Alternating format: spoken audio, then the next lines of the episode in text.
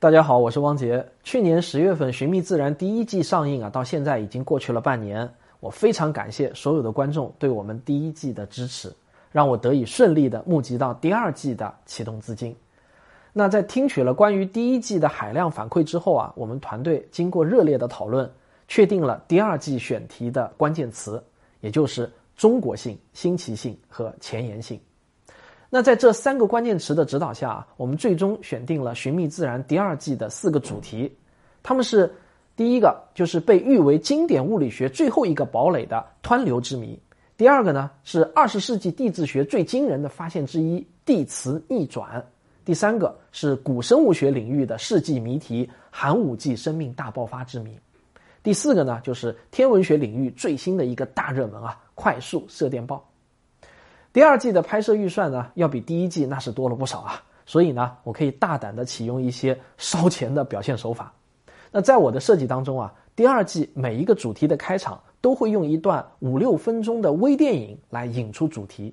例如，在湍流之谜这一集的开场啊，我就将实景再现一次由晴空湍流导致的大型空难。这段六分多钟的空难戏历时四个多月。燃烧的经费呢，差不多可以买两辆特斯拉的最新的 Model Y 了。今天啊，我就想请大家来观看这段微电影，它也是我们《寻觅自然》第二季的宣导片。在看的过程中呢，您不妨可以仔细的留意一下，我在片子里面出现了几次啊，您可以留言告诉我，看你的眼睛够不够尖啊。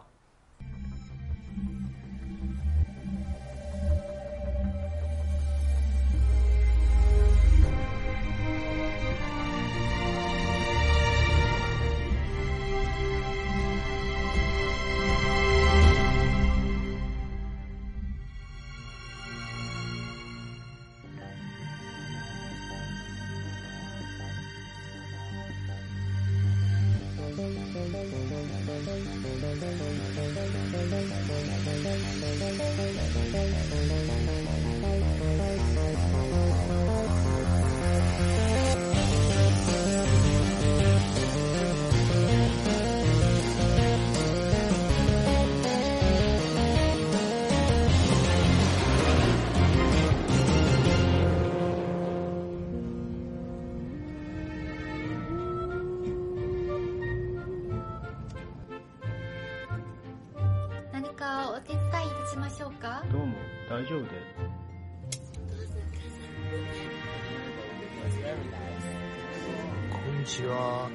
ちは。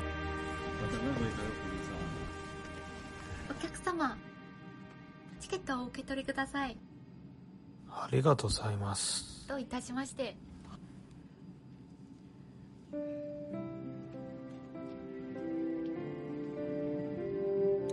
乗客の皆様航空管制官から進路変更の許可を得てまもなく富士山の上空に到着いたしますどうぞ。富士山の美しい景色をお楽しみください。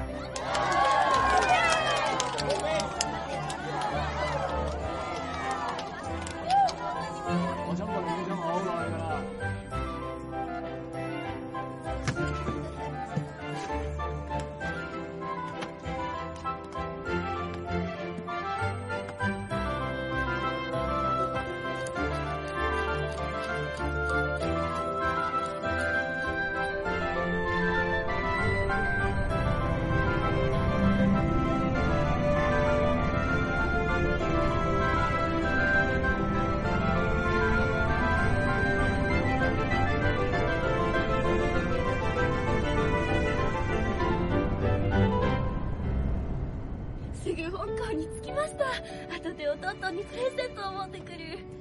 に着いてからね。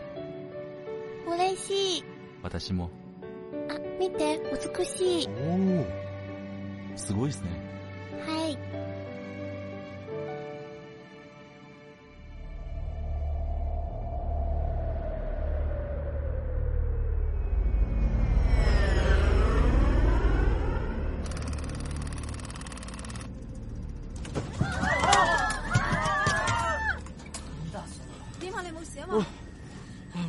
这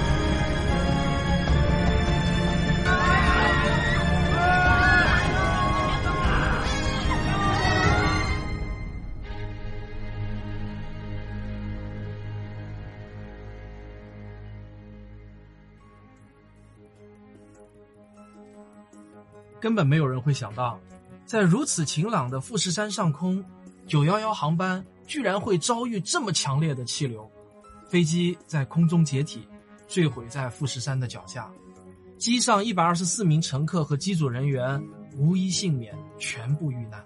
那么，到底是什么原因酿成了如此惨烈的空中劫难呢？又是什么样的力量如此巨大呢？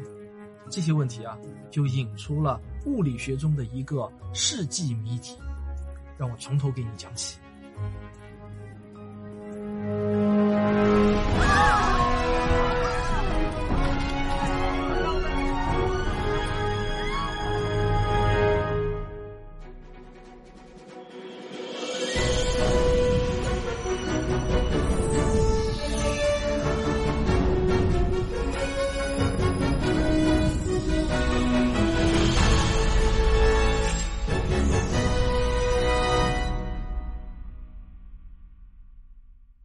好，宣导片看完了，我知道啊，您肯定觉得这离真正的电影大片啊，那还是有一些差距。是的，但是作为一部科学纪录片和一个新手导演啊，我还想请大家多给我一点儿耐心。至少呢，我们团队尽了自己的最大的努力来精益求精每一个镜头。下面呢，还想请大家看一段上面这段微电影的拍摄花絮。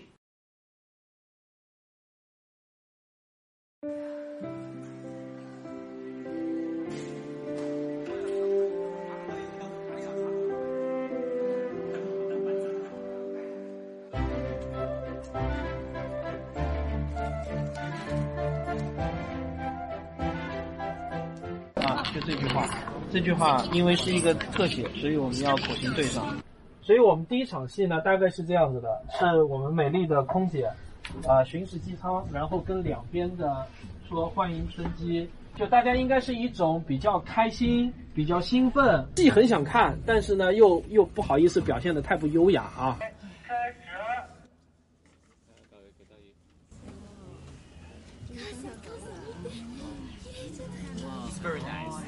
こんにちは。こんにちは。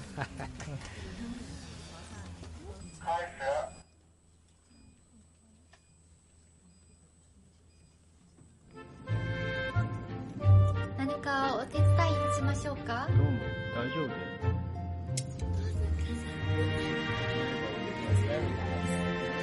こんにちは。こんにちは。お客様ットをお受け取りくださいありがとうございます。どういたしまして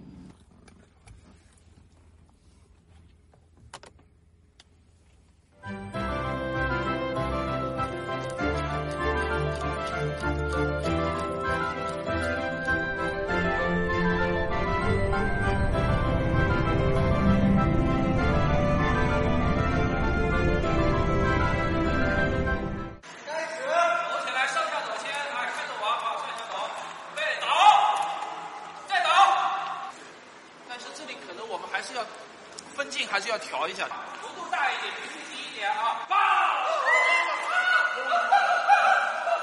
哇，出问题了，出问题了！啊，前面火有救了！二一倒啊！维持住，屏住。后来你仔细看看啊，就是现在你你这个说，因为你已经离得很远了，你表情如果不是很夸张的话，是看不出来的。